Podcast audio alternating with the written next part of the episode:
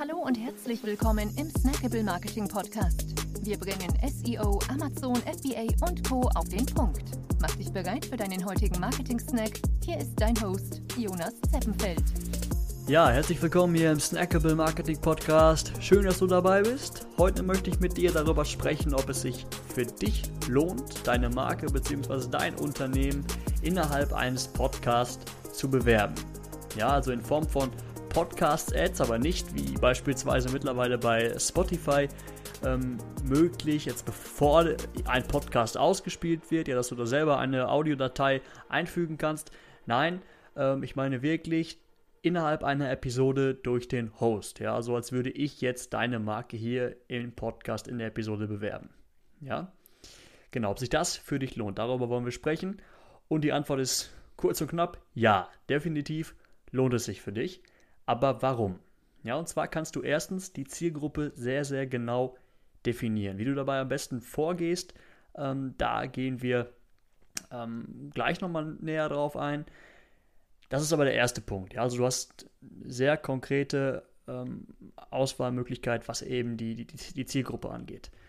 Nummer zwei, die Vertrautheit der Hörer gegenüber dem Host. Davon profitierst du. Ja, denn Menschen, die jetzt schon lange einem Podcast zuhören, die haben irgendwann, genauso wie das bei, bei Influencern auch ist, beispielsweise, ähm, haben die eine gewisse Vertrautheit gegenüber dem Host aufgebaut und glauben dieser Person eben eher, wenn sie eine ähm, Marke jetzt bewirbt, beziehungsweise ähm, ja, werden eher dann dazu neigen, irgendwie sich weiter mit der Marke zu beschäftigen.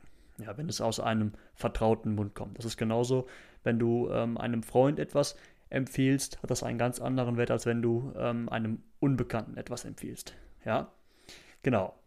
Vorteil Nummer zwei, eben diese Vertrautheit. Vorteil Nummer drei, dass die Kosten jetzt beispielsweise im Vergleich zum Influencer-Marketing auf Instagram ähm, sehr, sehr, sehr viel geringer sind. Ja. Genau. Der einzige Nachteil, dass es natürlich sehr viel aufwendiger ist, ähm, jetzt nicht im Vergleich zu, ähm, zu Instagram beispielsweise, aber im Vergleich jetzt zu anderen Werbemöglichkeiten, also zum Beispiel jetzt in den, den normalen Podcast-Ads, ähm, ja wirklich innerhalb eines Podcasts be beworben zu werden. Ja, denn du musst wie folgt verfahren. Ja, wir haben für dich mal einen Actionplan entwickelt. Und zwar im ersten Schritt eben diese genaue Zielgruppendefinition. Also was für Inhalte, wofür interessieren sich meine potenziellen Kunden, ähm, was für Episoden hören sie gerne. Ja, dann gehst du letztendlich her über beispielsweise über Spotify und suchst dort nach diesen Themen. Guckst, okay, welche Podcasts sprechen jetzt speziell über ähm, Themen in dieser Nische.